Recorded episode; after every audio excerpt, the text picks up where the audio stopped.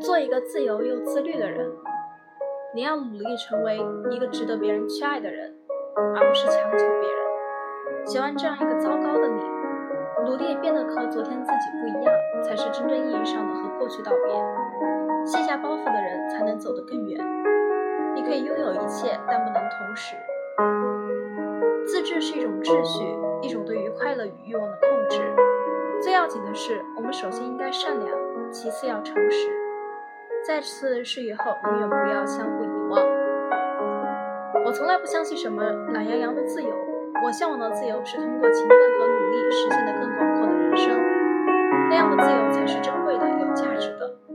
我相信一万小时定律，我从来不相信天上掉馅饼的灵感和坐等的成就。做一个自由又自律的人，靠势必实现的决心，认真的活着。在一切变好之前，我们总要经历一些不开心的日子。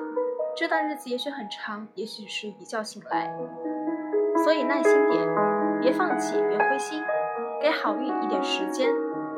要相信每件事的最后都会是好事。如果不是好事，说明还没到最后。人生苦短，我们要做的事情。